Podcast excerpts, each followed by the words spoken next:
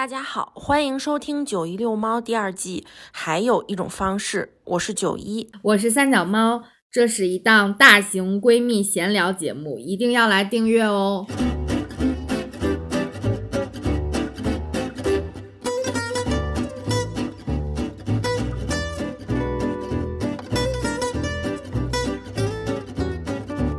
大家好，欢迎回到九一遛猫。这一期呢又没有九一，然后我请了一位嘉宾，就是小杰杰，打个招呼，小杰杰。Hello，大家好，我是小杰杰。嗯，这一期其实就是我预想的，就是比如说每一次我们的读书会之后，然后我都要做一期就是 follow up。更详细，然后更深入的一个介绍或者是阐释阐释吧。就是上一期呢，我们的主题是，呃，艺术也属于普通人。然后我就让我的各位朋友找了一些，比如他们喜欢的艺术类型以及这个嗯类型相关的书，然后大家做了一些推荐。那就是所有推荐的这些朋友里面呢，其实跟我推荐最像的就是小杰杰，因为我们都选了一个，就是其实算是绘画艺术吧，对吧？嗯，然后他介绍的是莫高窟，然后我介绍的其实是就是西方文艺复兴时期的绘画，那就是还有是一些相通的地方，而且就是比如我们生活中，我和小杰杰也经常一起约着去在北京看展呀，或者是等等，就是我们的爱好还挺一致的，所以我今天就把他请来呢，想跟大家一起就是再更深入的聊一聊跟艺术相关的事情，虽然我们懂得也不是那么多，也比较浅薄，但是就是。嗯，希望利用这一期，就是再多说一些我们的爱好吧，算是。嗯，就是聊聊我们自己对为什么喜欢这些看展，然后等等。所以，我我特别想知道你为什么要介绍这个敦煌莫高窟呢？敦煌莫高窟就是因为我喜欢呀。其实，而且是怎么说呢？就就是很喜欢，而且印象最深的一个。为什么呢？因为敦煌莫高窟简莫高窟简直太美了。嗯，当时去敦煌的时候是没有做任何功课的，就是很随性的就去了。嗯，但也不能说没有做任何功课吧，可能就比较简单的介绍了一下。但是到那儿之后，真的是被那种。美所震撼，就是一种无知，然后仿佛闯入了另外一个世界的那种，嗯，特别美的世界的那种给震撼了。然后回来之后就是看了很多很多很多，就越看越喜欢，越看越喜欢。所以这次呢，我就主要介绍的就是莫高窟，还有和莫高莫高窟相关的一本书。嗯，你介绍的是那个我心归处是敦煌。对吧？是敦煌，对，其实对他讲的主要是樊锦诗嘛，嗯嗯，就是敦敦煌的第三代守护人。确实，那边的就是他们的那个是居住环境啊什么的，也就是很不是特别好。然后尤其是那个年代，然后过去修什么的，在大西北。而且你看，就是我我也我也看了一一点点这个书，然后就是樊锦诗不是上海的是吧？他是一个。是上海吧？大家闺秀那种，把扔到大西北去，我觉得也挺不容易的。真的是，我看那个书很大的一个感受就是，就是其实现在去西北旅行，相比于东部还是更艰苦一点。嗯，但是他把，我觉得他把敦煌变成了西北的。东部地区，就是现在你去了敦煌，你就会发现跟他描述所描述的敦煌是差距非常大的，就可能还落后于我们现在，但是已经进步了非常非常不错了。嗯，对，而且基本是西边的一个高地了，我觉着。嗯。其实还是挺不容易的。那包括就是，比如说咱们咱们昨天其实刚刚去故宫看了那个，就是最近不是有一个那个敦煌莫高窟的一个展，对，午门上也有，然后还有三个复制窟。就是我特别想知道的，就是你在这个复制窟里面的感受和你真正去到敦煌莫高窟里面，在那个窟里面看有有什么不一样吗？因为我也没有见过真的。其实说实话，嗯，在模拟窟看到的感受更好，因为模拟窟首先你是就是就是没有时间限制的，你可以看很久很久。其次就是模拟窟它的那个画都非常的清晰，嗯，就是你可以啊，甚至你可以拍照，就是你自己的感受，就是你作为一个旅行者或者是呃看这个模拟窟的人，他的感受是更好的，嗯，因为莫高窟首先它限制嘛，就是。他他他不是说你进去可以随意的看，他就跟着一波人进那个讲解人带你进去，看完就出来了。而且当里面非常的暗，他就拿一小手电筒指到哪那块有光，还有手电筒啊。它是，对它里面不有壁画嘛，就是最怕光，所以就基本就是黑色的。然后其次就是它的那个画褪色其实挺严重的，就很多我们其实，在模拟窟里看到非常清晰，其实在窟里面基本已经没了。然后你看的非常不清晰的，在窟里压根儿都看不见。哦，它为什么不清晰？模拟窟为什么不清晰？对，就是因为它已经没有任何的资料可以去还原复原它，所以就看不到了。是。但震撼感是，我觉着那肯定是真的更震撼了，是不是？那毕竟是真的呀。对，就是就其实你有心里有一个预设，它毕竟是真的，你就觉得很震撼。但是其实你的这对你的冲击力，呃。在很大的前提下，还是模拟哭，你就是你了解之后懂了之后，你看模拟哭更。因为我昨天跟你去，我觉得你懂得挺多的。就比如说那个二八五窟上面所有的那些神啊、什么兽啊什么的，你都知道。但但那个那个其实就相通的嘛，其实那个主要是当时是去看山西的那个木画展的时候，也了解了一些，他们也有很也类似于这种《山海经》的神兽，都好多都是这样子。其实我看这个展，因为我也去了两，就是故宫的这个展，我也看了两次。就是我最大的感受就是说，因为我也没有看过真的就是莫高窟或者敦煌的其他的东西，就是我我，但是我看就是这些复制的东西，我觉得最大的感受就是，嗯，不论是它的风格上面，还有它的就是展现形式上面，呃，我觉得就是。不同地区的艺术其实是相通的。我好像在上一次节目里面跟九一也讲到了这个，因为我没有这么强大的背景知识，我相当于是一个非常非常小白的一个人，我就去看了这个敦煌的展。我第一次还没有约到那个复制窟，然后我就先上去看午门上面的那些有一些复制的画儿啊等等。然后我的感受就是说，有的那些画给我的感觉就是风格上面特别像西方。就是某某艺术家的画，就比如说有一个老虎，那个就那个狮对对对对对对对，他的那个他那个给我感觉特别像戈雅的那个版画，因为就是就是我当时去嗯西班牙，还有就是其他欧洲国家的博物馆里面都会收就是戈雅的画，他的画就是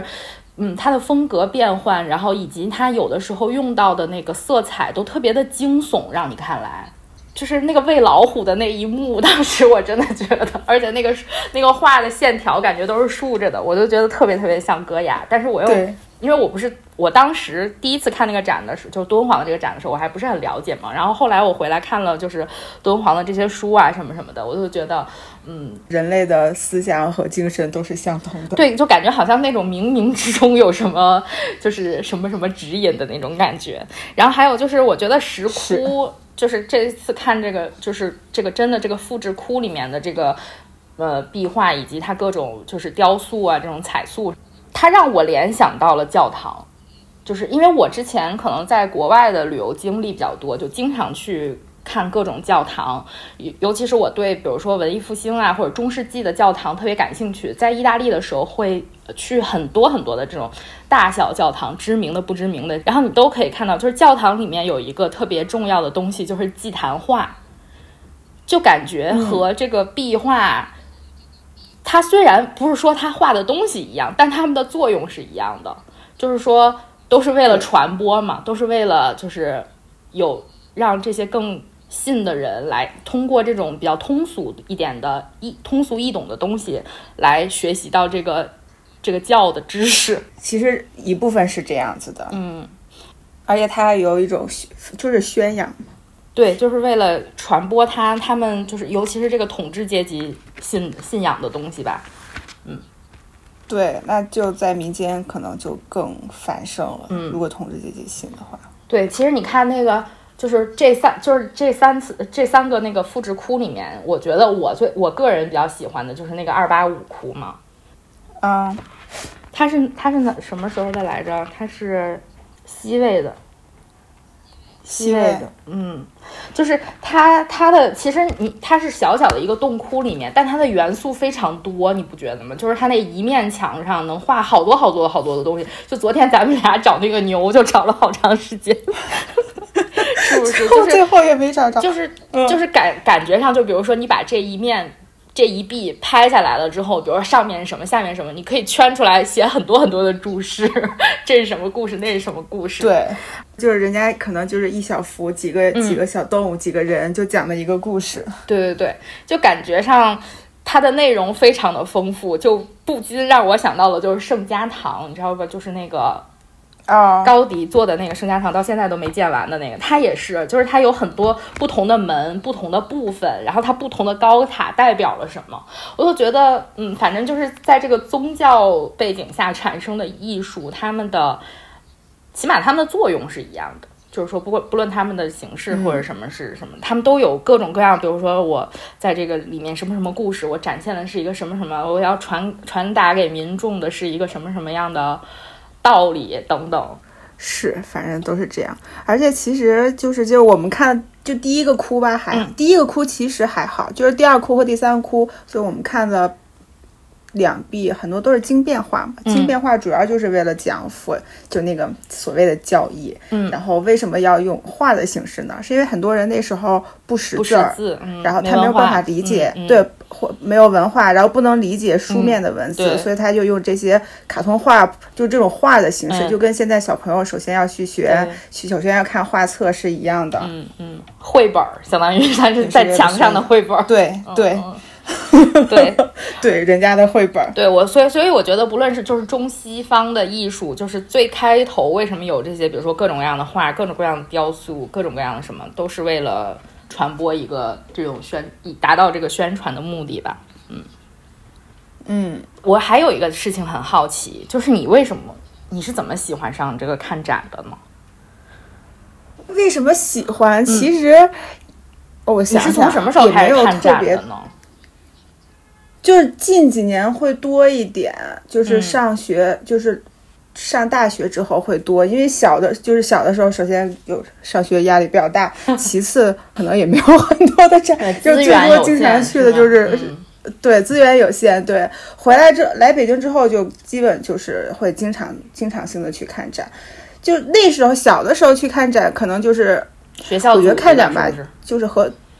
一个是学校组织，另外一个是我觉得就它跟读书是一样的，就是你从最初的时候，我是有一定目的性和功利性的，就想去学习，所以去看的会比较多，就去想去学一点什么。但是现在现在看展更多的对我来说，它就像一种呃，就是休闲的方式，就是可能跟有别人去游去游乐场是一样的，就是一个身心得到放松的一个形式吧。你就去看展，尤其是。自己一个人去的时候就没有任何的压力，然后也比较自由。你在那个展展厅里面，有可能就就你可能会有一种超脱的感觉。所以你追求的是一个沉浸感，就是你已经完全进入了那个比如说艺术的世界，然后你就忘记了周围这种杂七杂八、这种乱七八糟的事情。尤其你比较享受自己看展的时候，有自己的理解和感受，这种是吗？嗯。对，主要其实主要就是一种放松和就是逃离，就是生活的另外一种状态。它不只是有工作或者你日常生活中的一些，它就是我，它就是我，它也是我，就是放松和休闲的一个方式，其实就这么简单。没有现在的功利性没有那么强了。嗯，从咱们小时候的这个经历来说，就是说，因为博物馆它不是怎么好，你不记得吗？就是比如九十年代的时候，比如咱们每个省都有一个博物馆，但是。就是管理的也不是怎么特别好，然后就是比如说你进去看了，它也没有任何的介绍，你看完了之后你也不知道那是什么，对对吧？就是你他没有给你任何带来任何的意义，或者是引起你的兴趣，他都没有。就是当时我觉得是，就是之前的那个年代，就大家还都这就好像那个。是不是叫那个马斯洛的那个什么金字塔一样？但大家还在对，大家还在搞自己的物质。这个时候的时候，大家没有办法上升到这个精神文明建设。所以到现在越来越来越发展之后，就是说我们的物质已经完全都上来了，大家都小康了，文博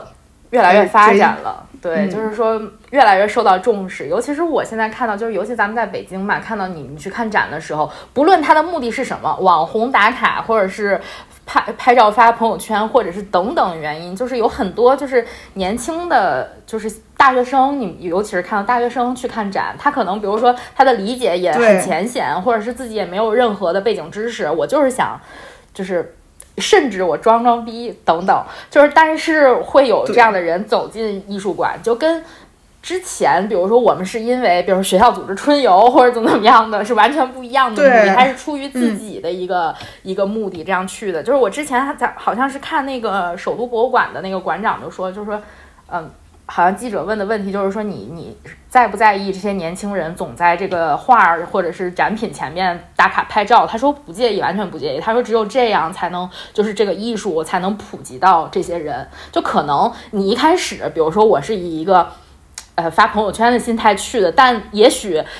有一百个人这样去的，但比如说有十个人被圈粉了，他也是被传播了。我觉得这这其实也挺好的，虽然就是可能打扰了一些其他人的观展体验，但是就是说也还是一个不错的。我就觉得现在这个随着这个。慢慢的发展，我们可能就是更更重视这个文化发展了，所以就是大家现在给我的感觉就是艺术更加可及了。就比打一个比方，为我我喜欢看展示，完全是从国外开始的，因为我。住在波士顿的时候，我们家往前走一段距离就是一个波士顿美术馆，也是美国四大美术馆之一。就是它非常的可及，而且对，就是那个博物馆是它虽它虽然不是国家级的，但是它是对所有波士顿地区的学生，只要你有学生证，它都是给你免费的。所以我从来不花钱就可以去看，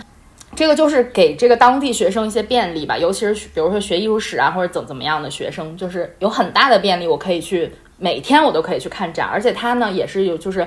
不同的时段都有不同的特展，就像现在的故宫一样，就是它每一个时期它都有一个什么什么什么展，然后就是大家都不不停的这样去看，然后博物馆里也有一些什么什么活动什么的。但是在此之前，我从来没有在国内，就是我说我我用一个周末或者怎么样的，我去看看展，觉得好像那不太可能，就是。没有这个条件，我们也没有这种，就比如说像像故宫或者是国博等等组织的这些，就是中西方的，不是把别的地方的展这样邀请过来。比如说故宫经常有什么匈牙利呀、什么俄罗斯呀、什么什么展，嗯，对吧？前一段时间那个阿富汗的那个，就是咱们小时候这个完全看不到，但是就后来才看到的，就是越来越可及了。就之前咱俩去看那个。就是陈丹青那个局部的发布会，你记得吗？有一个女生，她说她在当时在大都会博物馆当志愿者还是怎么着，她就觉得那边的年轻人非常多，然后国内好像还没有达到这个水平。但其实我们说，在国内的一线城市其实是达到了这个水平的。尤其是最近几年，就是这种文博热，像什么国家宝藏啊、上新了故宫啊这种综艺节目的出现，也是就是让它的受众面变得更广了。我觉得，所以可能现在是一个趋势吧，就是越来越大家可能越来越关心这个就是文化艺术的这这些事情。嗯，对，而且大家也愿越越来越愿意去了。这就是我之前去的什么。呃，洛阳博物馆或者是山西博物馆、大同博物馆，其实看着不是很有名，而且作为一个二线城市，嗯，其实当地博物馆里面的小学生或者是大学生也是非常多的，根本不是我们想象的里面没有人的那种情况，对，就不是跟前几年的情况就完全不一样了，可能，对，嗯，就现在宣传的也越来越多了，看展就变成一种流行，对，就是，对，这就是一个 流行趋势。那你去过就是最深印象最深刻的博物馆或者美术馆是哪里啊？或者你看过印象最深刻的展？嗯，博物馆吧，其实有两个博物馆印象最深刻，一个就是当年去苏州的时候的苏州博物馆。嗯，苏州博物馆其实前两年也挺火的，就是因为贝聿铭嘛。对，但是。就你去的时候，就真的是不得不感慨，大师就是大师。就是我们当天去的时候是最早一批进去的，我是第二个人进去的。嗯，去了之后里面是没有人，就是你进去之后是里面没有任何的人，你就能感受到就那个建筑的美。它你它那苏州博物馆，你看着其实很简单，就是简单的几个线条，然后白墙，但是它倒映在那个水里面，哇，美极了。而且它后面有一个那种。仿的那个山，仿上那个山，就你进去一到那个环境里面，你就觉着这就是江南。嗯，就它跟我们现在所谓的在颐和园看到那个江南园林是不一样的感觉。你说的对，就是就是苏州博物馆给你的感觉就是非常的，就是那种雅致，因为它的颜色也很简单，然后它的线条也是非常简单。但是颐和园那种就是市井。我说回苏州博物馆，就是它从大体上就是给人很江南、很美的，就是就那种线条和光影的那种感觉。嗯，但是它里面的布景也非常的巧，就是就最有名的那个秘色瓷的那一块，我不知道你有没有印象？就它这秘色瓷放在一个比较大的一个展厅，相对于其他来说，嗯，然后它那个展厅的旁边是一个很漂亮的一个。窗窗窗户窗框，嗯，然后那个窗框就像特别像苏州那种透视那个景的那个窗框，嗯，然后在后面种了一棵竹子，就是你从对面看就是蜜色瓷加后面的框加后面的景，后面的竹子就组合起来就是一幅画，嗯，就很漂亮。但是要前提是要没有人的时候，人多的话就什么都看不到。哦，其实我觉得就是苏州的那个特别像那个，就是感觉上是那个策展人非常的牛，也是不仅仅是他这个就是建筑师的这个对这这建筑对嗯，他们可能布展就是布展人了。对对对，他们可能有一些巧思吧。嗯，尤尤其是我觉得我觉得很简单的那种展，就是比如说现在好像感觉都不是那样了，就比如说东西。光往那一放，然后打个打个光什么的，现在都是有一些辅助的呀，对吧？就是有一些东西的辅助啊，然后然后做一个造一个景儿啊，或者怎么样的，让你有那种身临其境的那种感觉。嗯，还有一个，我继继续说，我第二个觉着特印象特别深的博物馆就是大英博物馆，嗯，因为当时就像你说的，你就觉着。但是我们那个学就是去的那个学校挨着大英博物馆，走路大概十五分钟。嗯，我连着五个上午，嗯，八点半去，然后十一点半回来，连着五个上午都没有看完。哇，那你真的太赚了，是吧？嗯，那你在伦敦就就就看大英博物馆了。看最多的就是大英博物馆，因为它离着那个学校最近，所以。没事儿，我就没事儿，我就去看，因为下午要去玩嘛，上午就去看。嗯，就是第一第一次进去，印象最深的就是哇，这个博物馆真的是展品之密集，嗯，然后展展那个展品的品品类之多，简真的是罕见。就是我当时在那个埃及的那个展厅，就觉着我都特别想为埃及人哭泣，就跟赶大集似的，所有的那个，所有的那个叫什么？埃及的那叫什么？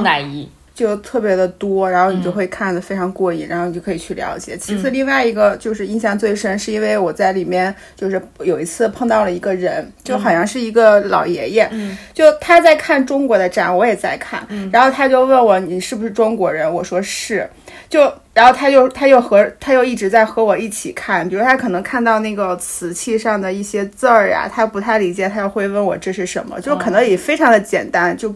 就是你会跟他讲一讲，你就能感觉到他对于这个中国的这个展是非常，这个所有的东西是非常非常感兴趣的，嗯，就那天不让，就那一上午基本就在跟他一起看中国那展，就是你会感觉，就是一个。跟你生活背景不一样的人，嗯，是在认同你们你的一个文化和你的一个生活的一个环境或者空间，是就其实还是很感动的那个时候。所以就这两点，对于大英博物馆，我就印象非常的深。嗯，哎呀，等一下啊，看这个混蛋，小混蛋，别动我这个啦！哎呀，什么。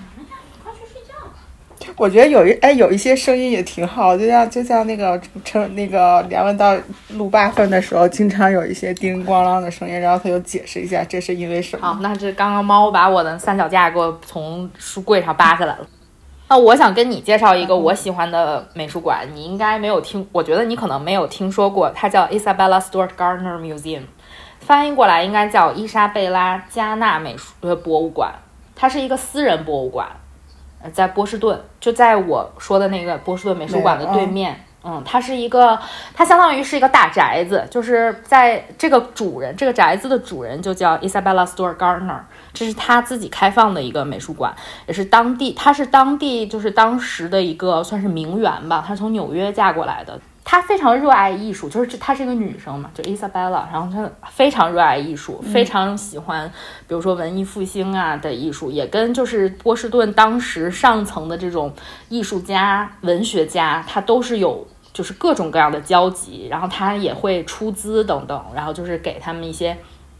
办沙龙啊，各种各样的东西，就是那种你就能想象的那种上流社会的样子。然后他呢，就是因为她。经历了一个丧子之痛嘛，就是他的孩子夭折了之后，他就是开始游历欧洲，然后就收藏了各种各样的，呃，比如说油画呀或者雕塑啊这种摆在他家里。然后他现在的这个家的，就是开放是完全开放，然后就是他的陈列也跟他生前是一样的，就是没有变化。哦，他是把就相当于把自己的家开放给。他活着的时候应该就已经开放了，死了之后就是，就反正就变成了一个博物馆，也是波士顿比较著名的一个博物馆吧。就是里面有各种各样的，尤其是你可能想象不到的一些东西，比如说提香的一些画，拉斐尔的画那边都有。你就想美国在一个就是算这个国家的历史之短，后起之秀吧，它算是一个，就它没有那么多，就是。欧洲早年文艺复兴时期的东西，但是这个馆里面有它，而且它是一个一个小小的私人博物馆，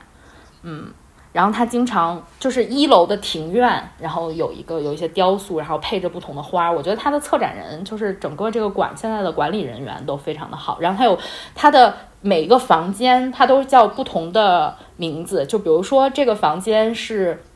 它有有一个叫 Blue Room，就是蓝色的房间，它那个壁纸是蓝色的。然后还有比如说，嗯，韦罗内拉这个房间，就是这里面是韦罗内拉的画等等，就是不同的房间。然后它应该是有四层，我印象中。然后因为这个博物馆对波士顿的学生也都是免费的，就是所以我也经 我也经常去，就是也会带一些人去看。对，它也不是说我一天就能看完的。它也是需要 各种各样的，你你需要花各种各样的时间，因为它的房间非常多。你要是说它是它虽然比这种比如说大型的博物馆小很多，但它在这个私人博物馆里面，它的藏品也是非常非常多的。嗯，我还挺喜欢这个博物馆的。就是类似的，还有一个就是比利时的鲁本斯故居，是当时我去比利时的时候跟我一个朋友一起去的，就是它也是一个，呃。就是那种乡间小别墅那种感觉给你，然后还有还有花园什么的，有一些就是鲁本斯自己的作品。就鲁本斯的作品，我觉得还挺，他有自己的那个风格。就是你看到这个画，我我虽然非常浅薄，形容不出来，但是比如说你让我看一溜画里面，我那我我肯定能给你挑出来那个是鲁本斯画的，就是就是那个风格，反正就是那样。然后就是他像这种艺术家或者是收藏家，然后他把自己的家打开，作为一个私人的这种小型博物馆。我觉得挺有意思的，跟这种大型的艺术馆、美术馆、博物馆都不太一样那种感觉。嗯，它给你的感觉是那种，就是你能看出来这个人的风格。比如说鲁本斯，你能看出鲁本斯他的绘画风格和他的生活的这种风格是怎么结合在一起的。然后像呃伊莎贝拉这个，你就能看出来他的收藏风格是什么，他喜欢什么样的，他他可能会跟什么样的人。这个交流，他有自己喜欢偏偏爱的艺术家，然后他会让这些艺术家给他画画啊，或者是怎么怎么样的，就有各种各样的这种，嗯，就还挺挺好玩的，就跟咱们看那种大型的不一样。对，大型的基本就是属于博物馆。对对对，嗯。那你有什么印象深刻的就是展吗？比如特展什么的？我觉得河北博物馆的那几个展。对我来说印象都挺深的，因为就是属于从小看嘛，然后一点一点就是从懵懂就是看不懂是什么，嗯，到慢慢现在了解的越来越多，嗯，其实印象就比较深刻，就不管是那个满城汉墓的那个展，还是那个中山国的那个展，嗯，我觉着印象都挺深的。现在让我想，可能印象最深的还是自己自己博物馆的展，自己博物馆的展。我们自己的人，就 真的因为从对从小从第一次小，你像我们小的时候去嘛，就是在那个旧旧展览馆，嗯，那么破那么黑里面，嗯，然后你去里面看展，什么都没有，你也不懂那些是什么。嗯。然后再慢慢大一点之后，还是在那个破破的博物馆。但是你了解了，比如说当时你可能看过一些书之后，你就会觉得，哎，这个就那个那个长兴宫灯是我们书书里面见过的，会有那种惊喜感。然后还有那个金缕玉羽衣，就说啊，特别自豪啊，原来我们书上课本上学到的是我们自己在在我们这个省出土的。然后再慢慢大一点之后，那个那个博物馆就变成了一个新馆。新馆之后，你你对于这个展品的了解也会越来越多，它包括它背后的故事呀、之类的，你就会看展的时候，你就会有就对这个文物会有不同的。就更深刻的了解。其次，就是咱们这个博物，就是河北博物馆，它那个新建了之后，它那个玻璃不反光，非常的好。就 就而且它那个光打的也挺好看，就是那比较白光，就没有很失真的感觉。嗯就还挺好，就是等于是，其实这都也是我觉得，虽然说印象深刻，也是对于我来说，对一个博物馆，甚至是对一个文物从懵懂到了解的一个过程的一个见证吧，嗯，河北博物馆现在做的挺好的，嗯，比之前确实好很多。是吧？我觉得嗯也是对，嗯，嗯，我觉得可能大家都在，就是有更多的经费吧，之前可能也没有，现在可能会有更多的更多的资源去维护，然后去。比如说重修啊，或者是怎么怎么样的，可能会也会引进一些人才。是嗯，像之后他上那个呃国家宝藏的时候，国家宝藏，对、嗯我是当时我觉得还我看国家宝藏那个河北博物馆那期我还挺震撼的。然后后来我去看那个古中山国，也是觉得，因为这是这个地方独一无二的。就比如说我们一直都在说河北是呃那个燕赵之地或者怎么怎么样的啊，燕赵对对对。但是你没有想到在呃就是石家庄这个地方，它是是个古中山国，就是这么一个小国，但是它是也也是有自己非常呃独特的当时的那些青铜器啊，然后都很精美，嗯，而且它有它比较它独特的文化，对，我印象深刻的一个展就是故宫过大年的展。当时过年的那次，因为我我觉得他为什么给我印象最深刻或者最震撼，是因为它展品非常多，然后在宫里不同的地方，比如说午门上面。这个午门雁翅楼上面有展，然后在那个乾清宫前面，它是搭起了那个天灯万寿灯，然后就是每一个这个门上面都挂了门神、春联儿这种，咱们觉得对这个整个那个气氛，它就烘托起来，它不是说局限在这个一个地方、一个展厅里的展，而是嗯它是，对，它是散布在这个宫里这么大的一个皇宫里的展。因为故宫是我我觉得它也是那个时候确实是万众瞩目的一个地方吧，就是它也是成为了一个 IP，、当时也是各种各样的人都会去，当时那个感觉就很好，而且当时还我我记得咱们去的时候还去了那个角楼咖啡，对，嗯，它有就是这种相对应的这种，比如说文文文创产品啊什么什么的，跟这个展就很呼应啊什么什么的。我当时觉得确实很震撼，尤其是我特别喜欢的那个展品里面，一个是那个宫灯，因为它在那个宫里面还挂满了那个宫灯。它虽然可能比如说是复制品，或者那怎么样的，对对那个宫宫灯就很好看，就是你想象不到，就是当时的，就是帝王家是怎么过年的，跟我们有什么不一样，有什么不同的规矩，比如说他有什么样的流程，然后他穿什么衣服，什么，咱们当时看的还是，比如说你的位分不同，然后你用的盘子的颜色也不一样啊，什么材质也不一样，什么，就是感觉有。就是各种各样的了解吧，就更多了。可能对于这个皇室家族，就还挺有意思的。这是我印象，就是这近几年来说，就是印象最深刻的一个特展吧。而且我觉得过年的气氛真的是太浓烈了。当时看那个展的对时候，觉得，嗯，而且那时候我记得天气也非常好，它那个它那个灯在外面一竖起来，然后跟后面那个蓝天，当时给你的感觉就是非常的。就是好像那种锦鲤 气质都在这个故宫里面展现出来，因为它所有的颜色都非常的喜庆，然后就是给你的那种对，就是大红色。对，就是那个展是确实是我印象最深的一个站。那你有没有就是说了这么多你去过的不同的地方的，或者印象深刻的博物馆？那你印象深刻的博物馆和你最喜欢的博物馆是一个吗？其实不太一样。嗯，那你最喜欢哪儿？最喜欢的，最喜欢的应该应该不算是博物馆吧，就是莫高窟。我莫，但是莫高窟也算是一个博物馆，嗯，但是它跟常规我们常规理解上的博物馆不太一样，嗯，为什么喜欢？其实还是因为后期的喜欢。当时第一次去，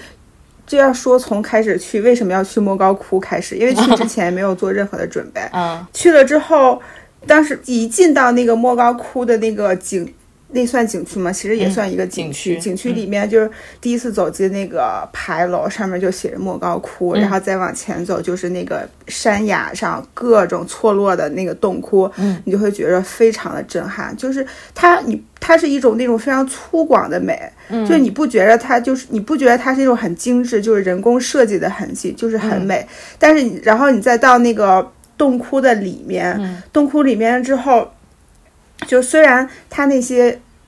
就那个壁画或者彩塑都褪色了，或者是那种比较斑驳的那个痕迹，可能也就是黑漆漆的，但就那个。讲解人就那个灯照在哪儿的时候，你就觉得那个光就真的是你所有的你的精神和你的视线都跟着它那个光在走，然后你就觉着极，我当时我就觉着极其的震撼，你也不知道为什么会被震撼，但是就是特别的美，特别的震撼。然后那个洞窟的外面，它会裸露在裸露在墙壁上，也有一些那个壁画，嗯，然后也有些那个壁画或者一些比较简单的彩塑。也是非常的美。现在你要让我想，我当时因为当时看了哪八个窟，我一点印象都没有。我就记得我看了一个涅槃窟，看了一个那个九九层楼后面那个特别大那个佛，嗯，然后看到一个甬洞上甬甬道上有一个星座的那个，但是没有任何，这些都是我回来之后去看书，然后才能对上的这个记忆。但是最初进去的那种震撼就是。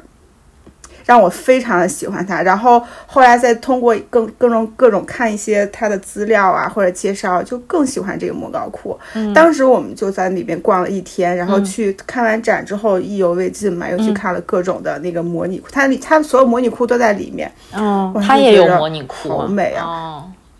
其实最初的模拟窟都是在它的那个展，它就是它会旁边有一个数字展厅哦，都在那里面。哦，然后而且它的那个莫高窟里面所有的壁画和彩塑，它不只是我们现在看的一些所谓的中原文化或汉文族文化，嗯的那些遗留在上面的。因为莫高窟本来这个地方，我觉得它就属于几大文明的一个夹缝中，不能说夹缝吧，交汇的一个地方。它所以它会有。融合各个民族的一些特点，然后去产生的这一些壁画，所以就很漂亮。然后其次，因为它时间也这么一千多年了吧，嗯，就你再看不同，因为它虽然说只能看八个窟，但是这八个窟是不同年代的，代代表了不同的年代，嗯，你就觉得你自己在看一部中国史，嗯，就是真的是一个纵向的、横向的中国史，中国史就非常的好看，嗯，所以我就觉着。还要再去，嗯，对，下次带上我，等我等我把这个书研研读完了之后，因为我受你的影响在看那个在看那个那个敦煌艺术艺术简史这本书嘛，我就觉得还挺挺有意思的。对，那个书写的也很好，而且它任何它的点特别的多，包括一些人们的日常生活，又包括了一些宗教的文化，而且宗教不只是佛教，什么道教之类的，还有一些神话故事，对，还有一些什么音乐呀、舞蹈呀、服装呀、什么农耕啊都有，嗯，就所以现在人的敦敦煌学嘛，就它不只是一种文化现象了，嗯。我觉得从这个这个石窟里面还有一点，就是你看到了一个外来文化和你本地文化一个特别好的融合。对，因为它最一打打头开始，它是从印印度传过来的嘛，然后慢慢慢慢的本本土化，对，就是本土化。对，你可以看到它的就是随着时代的发展，朝代的更迭，你看到他的那个，比如说他的。呃，这个人物就是画法，或者是怎么样的，慢慢的趋近于这个本地。就一开始，本地还挺妩媚的那种，给我的感觉是越往后越对，就是本土化。然后，然后还有就是他的那些彩塑也是，就是一开始，比如说，比如他的眉眼是那个样子的，后来是什么什么样子，就是有一些对很很大的变化。这种，嗯，还挺有意思的。我是觉得这这一点上面。是的，嗯，那我最喜欢的博物馆就是故宫。但是我我我得强调一下，我喜欢的应该是前几年的故宫，不是不是最近最近几年的故宫。最近几年的故宫给我的感觉就是有一点，怎么说呢？嗯，它虽然变火了，但是我总觉得它有点，也不说故宫怎么怎么样，我是觉得在故宫里的人好像并不是很在意故宫是什么。更在意把故宫当成一个背景给我拍下了什么？我嗯，我觉得，我觉得可能就是，我觉得故宫应该受到更多的尊重，应该给他一个尊重，并不是说我要拿它当我的一个什么，比如婚纱照的背景这种，就嗯，就变成了一个摄影棚的感觉，对，挺挺不应该的。我觉得这个事情其实是。这这是另话，但我喜欢的故宫是前几年的故宫，就是说它真那那个时候给我的感觉就是故宫是一个嗯逐渐开放，应该一一开始就比如说我们小时候来来故宫，就是因为它只开这个中轴线嘛，就是你一直走到头，你看的都是大殿，你看的都是这种。给你的感觉就是很宏大，但是你可能看不到那种，就比如说很细微的地方，比如生活的区域啊，或者怎么样，很少。然后你如果想看那个乾隆花园什么的，你要另花钱从珍宝馆那一路进去，等等啊，就是当时的那个印。对。然后逐步逐步的，它在开放，它在不停的修葺，然后等等，把这些宫殿，比如说后后面东六宫、西六宫等等这些地方修出来了之后，它也向游客开放，它越来越大开放的。然后当时呢，也没有这些。综艺节目的烘托，所以它可能还没有那么的网红化等等，就是给你给我当时的感觉，就是当时在宫里的，要么就是慕名而来的游客，以及就是真正非常喜欢这个故宫的人。嗯，它其实有很多的细节，我觉得都挺挺好、挺生动的那种。我就记得。特别不同的一幕就是当时，比如说延禧宫，延禧宫里面因为有一个呃，就是废，就是没没建好的，就是那个烂尾楼式的水晶宫嘛，对，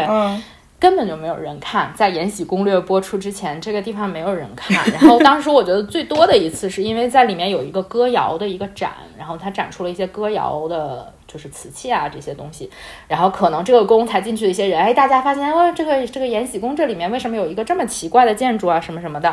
然后那里那个时候人才多一些。后来呢，是因为延禧攻略多了之后，你这个宫我就挤不进去了，发现现在逛故宫其实体验没有之前那么好了，但是还是我很喜欢的地方。嗯嗯，比如说你上故宫的城墙，然后你可以看到，嗯，就是并不开放的那些区域的那些，就比如说。那些屋顶啊什么什么的，然后畅音阁也很漂亮，嗯，然后乾隆花园现在因为它已经修了很多年了，它也不开。但是就是我第一次我第一次去乾隆花园的时候，里面一个人都没有，真的，就我和我朋友，然后飞着不同大小的乌鸦，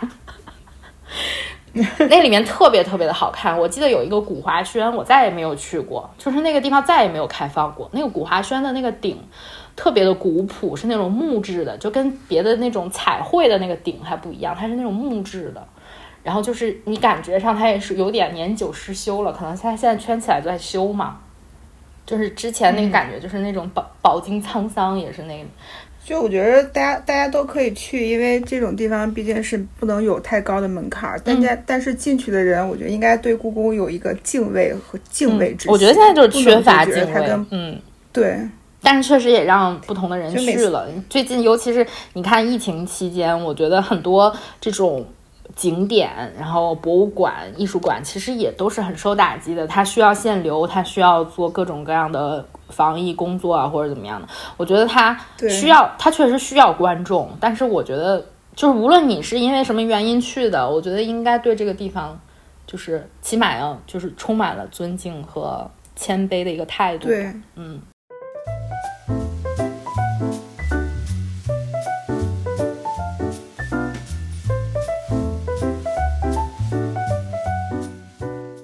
我觉得就是因为我知道你，比如说你去过山西，然后去过河南，然后去过莫高窟这种，在我觉得还挺小众的。比如说去山西大同的对对对云冈石窟，就是你为什么会选择去这样的地方？你是因为你看到了一些你喜欢的东西吗？然后所以你策划了这样的旅行什么的？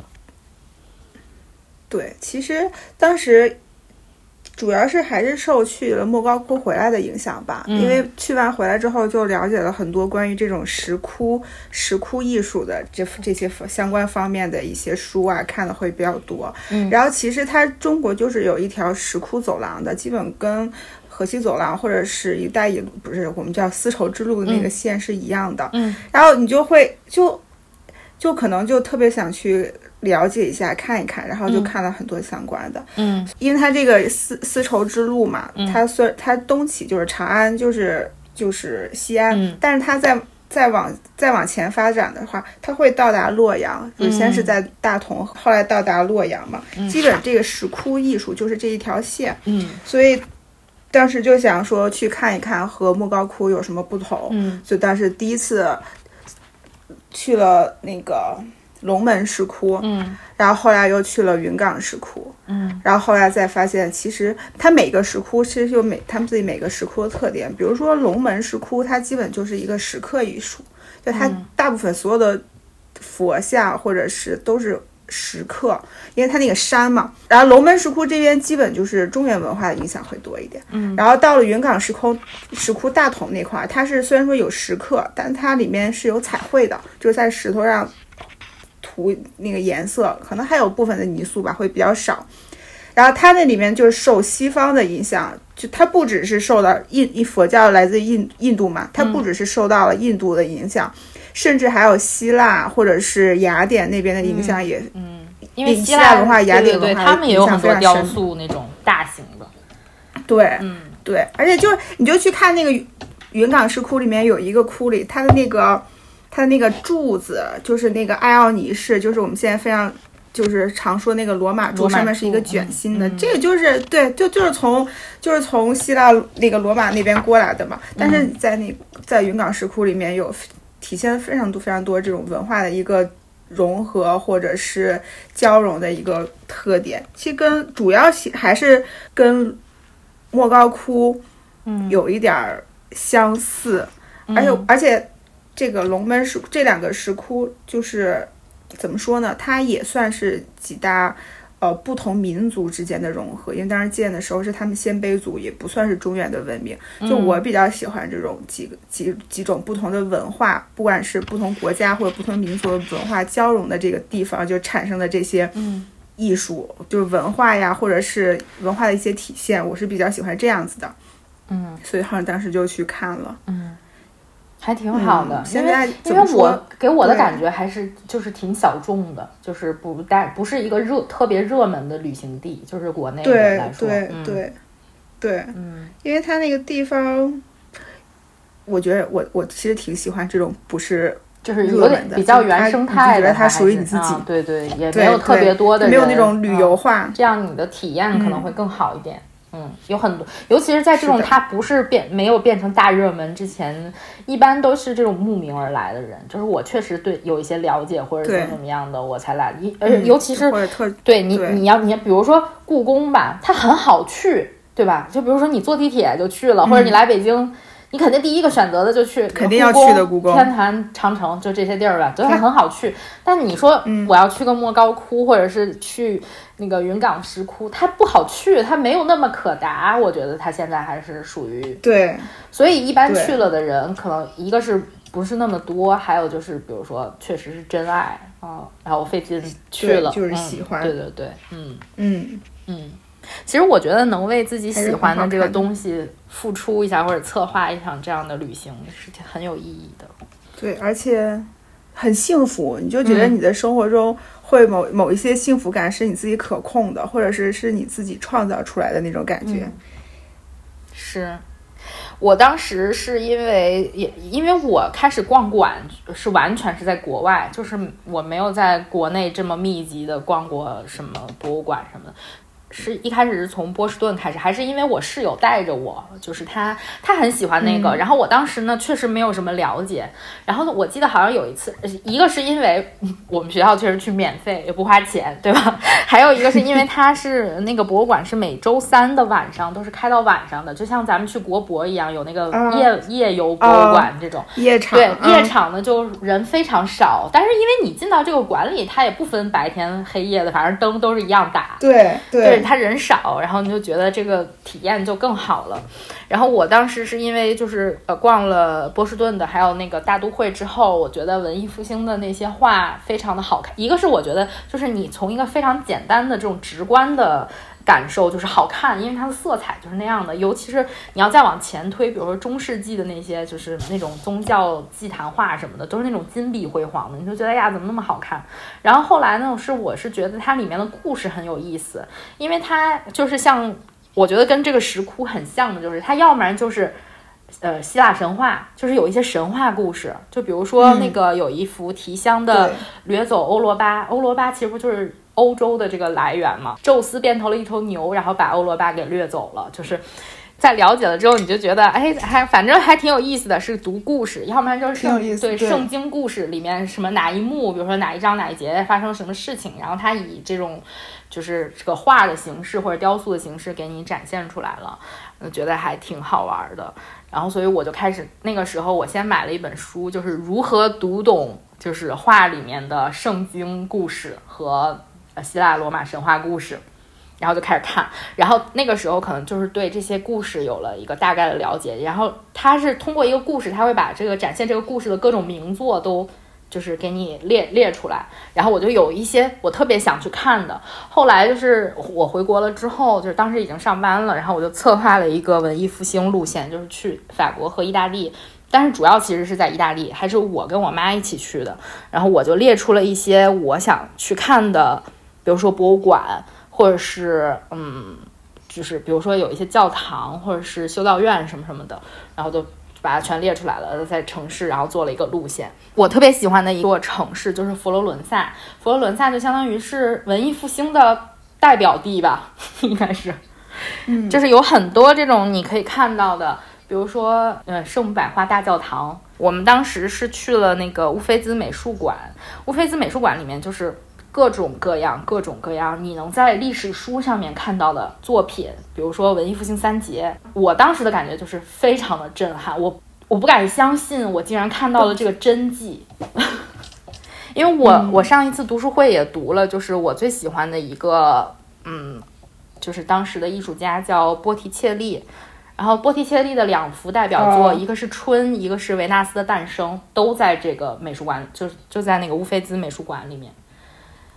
你就难以想象，就是我真的看到了这个，我当时觉得是这个给我的震撼是最大的，就是我我不能相信。还有一个是当时我去之前看了一篇公众号上面写的，就是那个是完全介绍艺术品的公众号，就是介绍了那个圣马可修道院，也是在佛罗佛罗伦萨。既然已经来了，我就必须去，而且那天是我要离开佛罗伦萨了，然后我就推着行李。就是特别着急的走到了那个修道院，然后就进去看。他给我的感觉有一点点像莫高窟。修道院进去了之后，它是一个长长的走廊，然后它都有一个房间，就像就像那个窟里面，它有比如说有禅室，它是那个就是比如说这个用来祈祷的那个用来什么什么的，它有不同的房间。然后你进去了之后，但是你就是作为这个参观者，你不能进到房间里，它你都是站在门外的嘛。但是你可以看到它的它是有那个湿壁画。就像那个，我我觉得可能陈丹青是不是讲过这个？就是我不记得了，反正是安杰利科的壁画，他有。他一进去的时候，他是按照就是这个耶稣的生平给你画的。一进去是一个非常非常大的天使报喜，就是是我看天使报喜最漂亮的一幅，因为它的那个天使的翅膀，它的色彩非常柔和，每个人都穿那种粉色的衣服，然后天使的翅膀呢就是那种不同的颜色。我记得当时那篇公众号上还特特意介绍了这个，因为当时它是文艺复兴前期嘛，就是它的颜料还没有那么的。发达就是它没有那么多的颜色可以用，嗯，但是它可能就是这个也是受人资助的还是怎么样，然后就找了那种当时非常稀有的这种颜色，什么金色什么的那样的画上，还有那个我觉得是就是那个粉色也不是说咱们现在那种正粉色，就是那种西柚色，你知道吗？所以就是看特别的柔和，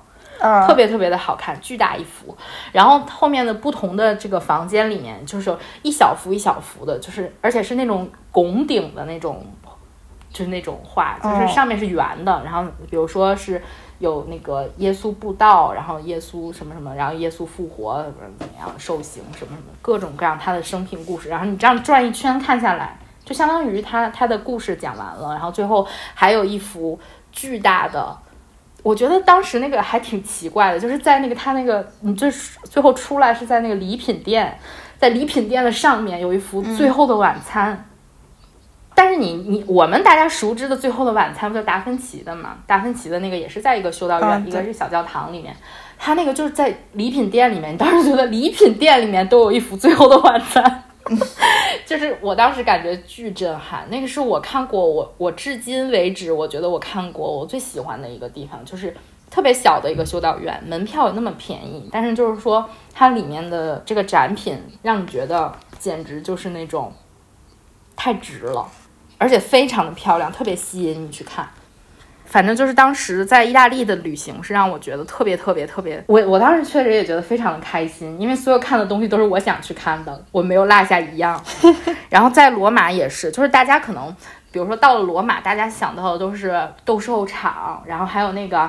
呃，就是那个叫什么罗马假日里面的那些什么西班牙大台阶儿啊，西班牙广场大台阶儿那些地方。然后我当时去了一个稍微小众一点的美术馆，叫。博尔盖塞美术馆，你听说过吗？没有。是我当时去看那个，是因为它也是一个嗯略小众吧，然后它也不是在在罗马一个挺偏的一个地方，然后你还不好找。就当时里面有一个厅，里面全部都是雕塑，给我印象特别深，就是那种它雕塑之生动，你就能看出来这个人，比如说他他头发的这个一丝儿一丝儿，你都看得特别清楚，还有他的肌肉等等，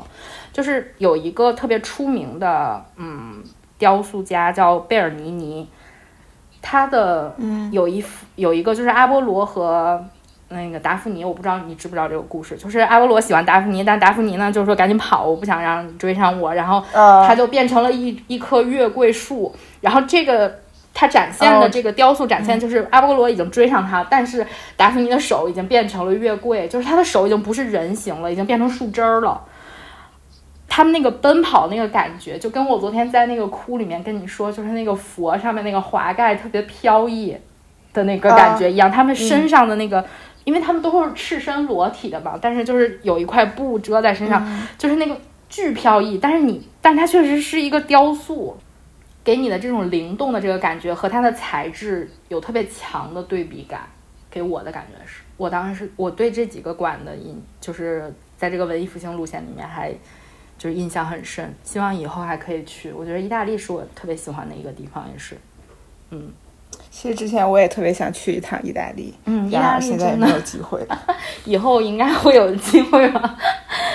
我觉得意大利对对于自己的这种嗯国宝或者是自己的艺术，他们还是挺一个是很在乎，一个还挺随性的，就是说他不把它拘泥于，比如说我全给它圈到一个馆里。那不可能，就像就像我们在北京一样，比如说你在街上走着走着，前前面就比如说是个法源寺，哎，法源寺里面其实也有什么什么什么东西，对吧？或者在你在一个什么古城里面，对，这古城墙就是这样，他没有说我把古城墙搬到一个什么里面，就是意大利给你的感觉也是，比如说你走在一条街上，我记得当时那个。那个广场上面，就比如说，它也是有贝尔尼尼的雕塑，并不是说所有贝尔尼尼的雕塑我都放到什么那个这个宫那个馆里面。对它，它就是它该在哪儿还在哪儿。然后大家也是去，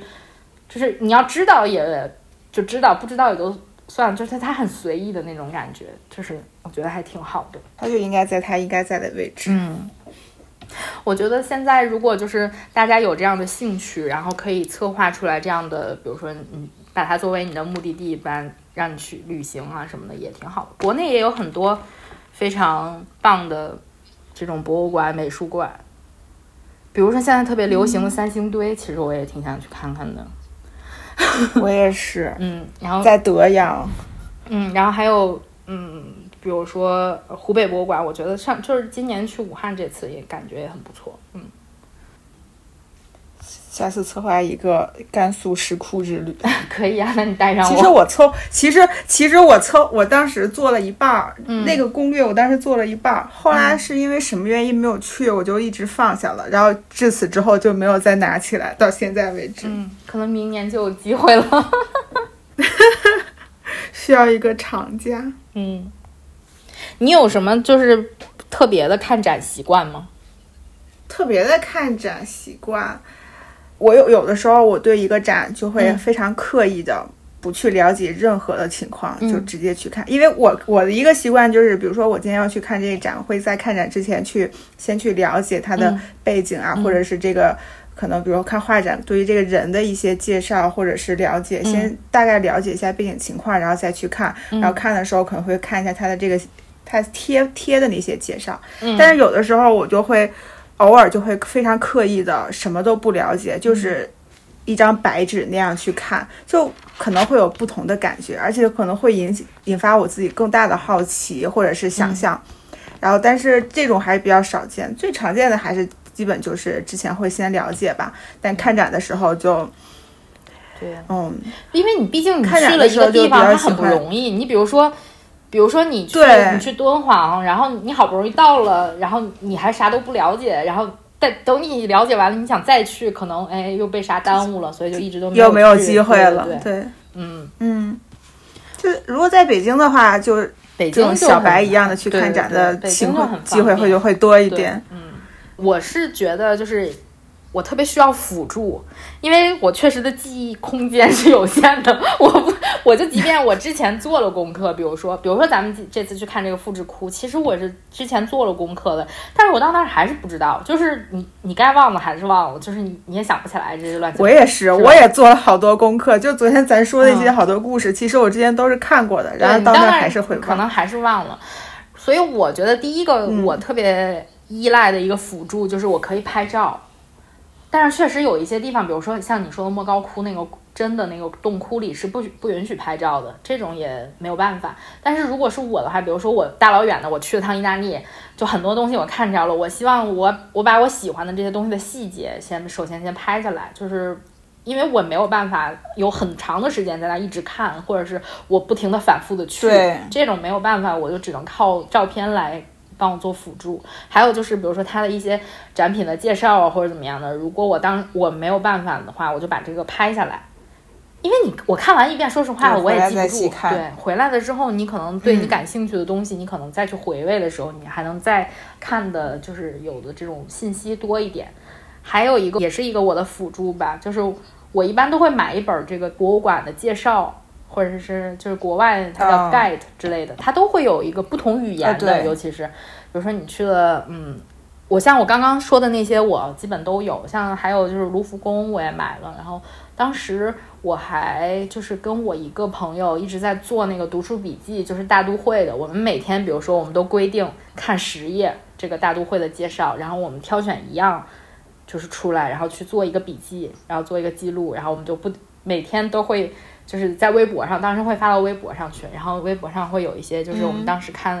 比如说哪个展品我特别的感兴趣，等我下次再去大都大都会的时候，我可能就会，嗯，特别的去看一下，就是我我当时看那个盖子的时候，就是印象深刻的那个展品，可能就有更强的目的性吧。这种漫无目的的看，其实大部分时候是看不懂的。嗯，就是你会错过很多精彩的细节。对。或者是馆太大了，你一次也逛不全。然后你这一次去了，你可能只看了这几个部分，然后对其他的也不是很了解。但是等你下次去的时候，可能也虽然不知道猴年马月能去吧，但是就是还是，比如说你在此之前，你还是有了一个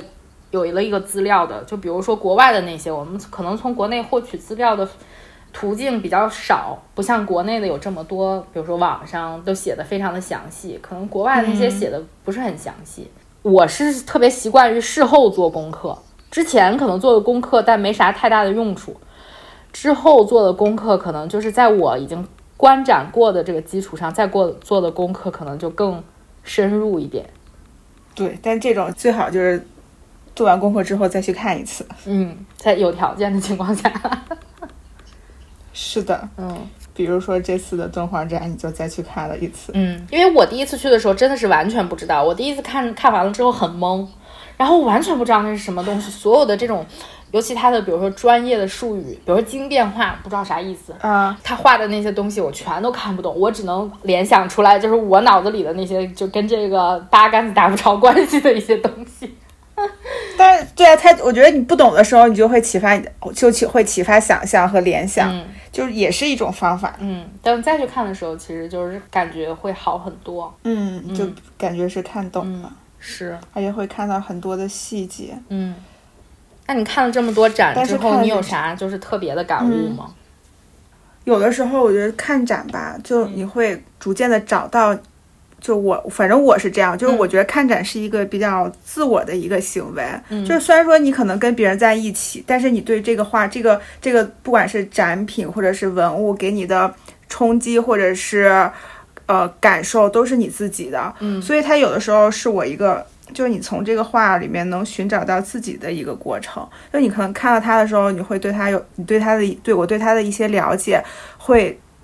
就不知道为什么会引发我对于我自己的一个思考，比如说，就可能看一些，就当时在古代中国里面看很多文物的时候，就会让你自己感觉到，我在想我自己到底是一个什么样情况，会对自己有一个思，呃，反思或者是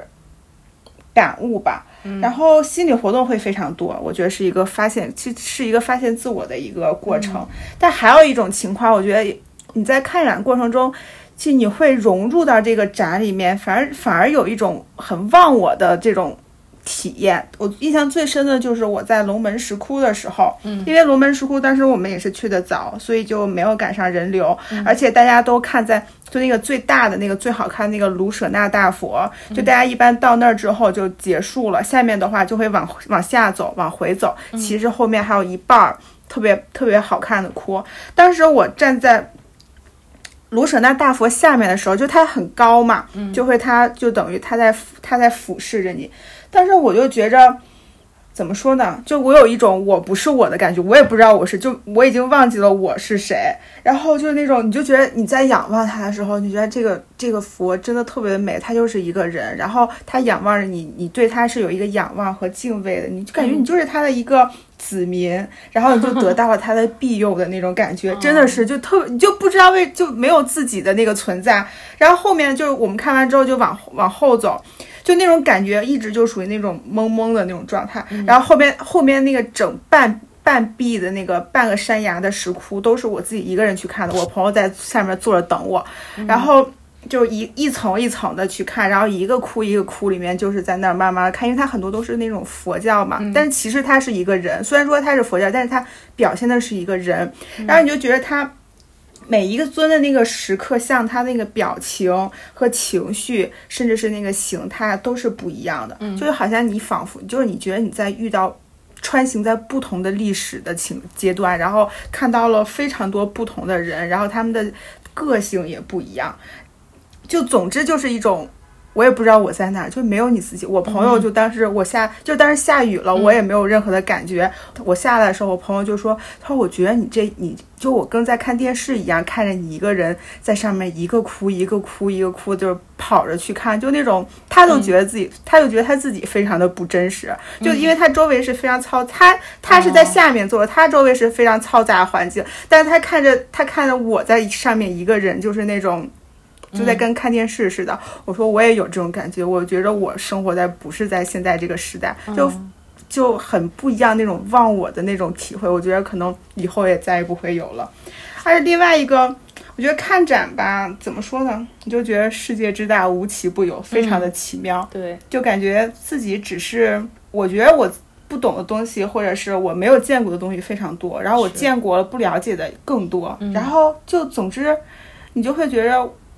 就像你说的，就会对任何事情有一种敬畏和谦卑的态度，而且你就觉得世界很大嘛，可能从性格来说，就会让自己更豁达和宽容，因为就觉得你只是其中非常渺小的一个部分，就是这样。对，我我是觉得，尤其是看了这些之后，因为因为自己涉及的方面也并不是很多，然后了解的东西其实非常浅，就是跟比如说我们跟专业的人。相比来说，或者我们跟就是这种业余的这种高段位的人 来相来比的话，其实我们的了解非常的少，而且我我觉得我们的对某一种形式的艺术的了解，其实很多东西都来自于别人的阐述，就比如说别人的艺术评论或者怎么样，他们的观点其实比如说也影响到了我们，但是就是我这些这这几年的这种观展的经历或者怎么样来说。给我的一个感觉就是，就像我们读书会里说的，就是说，在艺术面前，你也没有什么阶级之分，也没有说你能看他就不能看，或者他能看你就不能看，大家都可以看。就是他并没有说把你排排斥在外面。就是这个艺术这样东西来说，对所有人都是接纳的。但是就是你作为这个观赏者来说，大家都有一个谦逊的这么一个态度。就是我可能我变得越来越。就是把自己放得越来越低，因为你只有这样才能汲取更多的东西，才能学会更多的东西。给我的感觉就是，我也不需要有什么，比如说我的审美特别好，高人一等什么的。你只要是以这种就是尊敬他的态度，然后去接近他，他就会给你一些。无论是什么样的感受，就像你刚刚说的那种非常忘我的，或者是比如说我发现，哎，其实我可能喜欢的是这样子的，或者那那我对这这方面什么什么东西更感兴趣。嗯，我觉得是一个是这个，还有一个就是说，就我发现我还有很多是可以去喜欢、可以去欣赏、可以去了解的。就比如说去年这个时候吧，我帮我舅舅做了一个他的家具馆的翻译。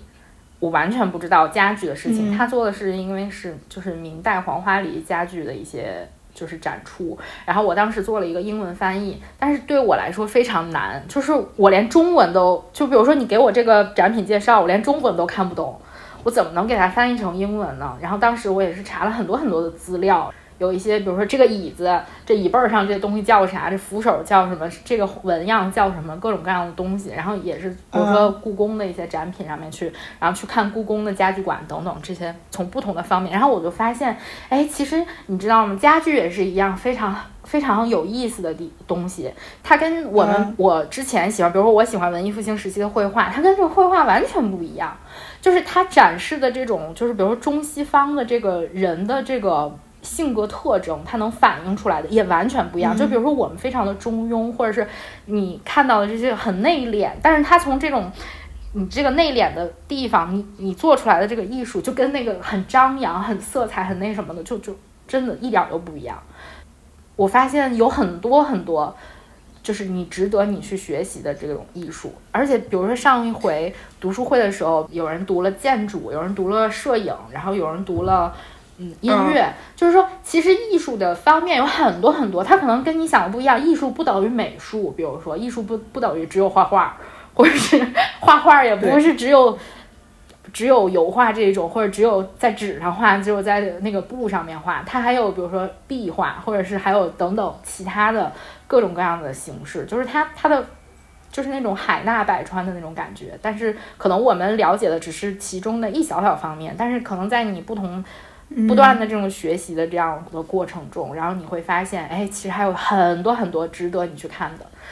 还有，因为我的看展经历最初是从国外开始，然后我先去了解的是西方的艺术史。回国了之后，然后就是一直去各种各样的国内的博物馆，就开始看，就比如说中国的画，然后中国的建筑，中国的就是瓷器啊，然后比如说家具啊这种，你就觉得。真的很有意思，你就会发现，虽然我们的地域是不同的，文化背景也不同的，但是就有很多很多其实是那种特别相通的地方，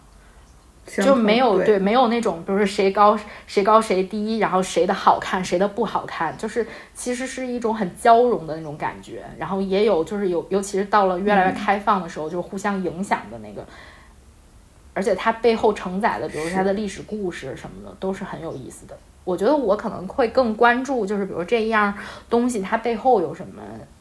这个或者这个时代它发生了什么，就让我觉得特别有意思，产生一个特别强烈的好奇，嗯，然后再去了解，对，然后再去看，就觉得还挺有意思的，嗯，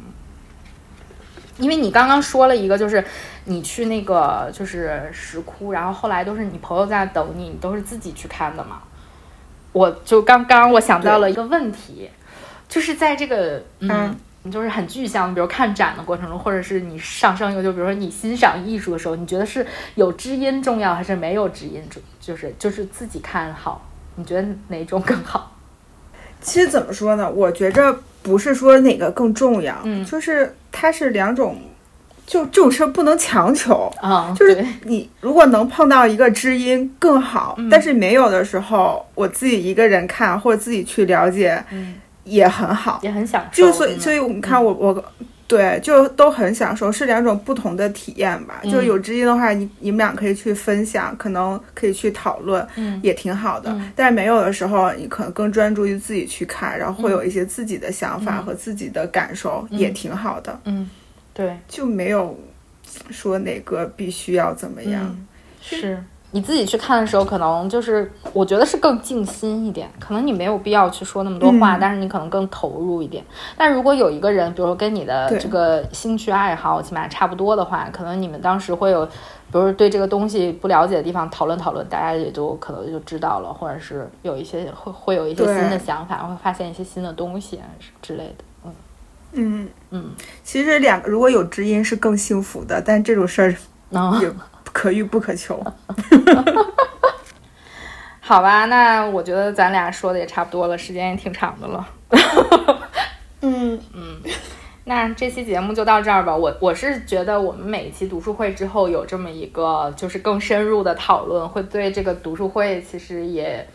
因为我会从读书会里面发现就不同的人、不同的就是特点或者兴趣爱好，然后这样大家嗯拿出来说一说，啊，还挺有意思的。嗯，希望你以后，这也是一个看展的思路，是吧？希望你以后可以更多的加入我们的节目。好，好吧，那这期节目就到这儿了，欢迎大家订阅九一六猫，我是三脚猫，拜拜。拜拜。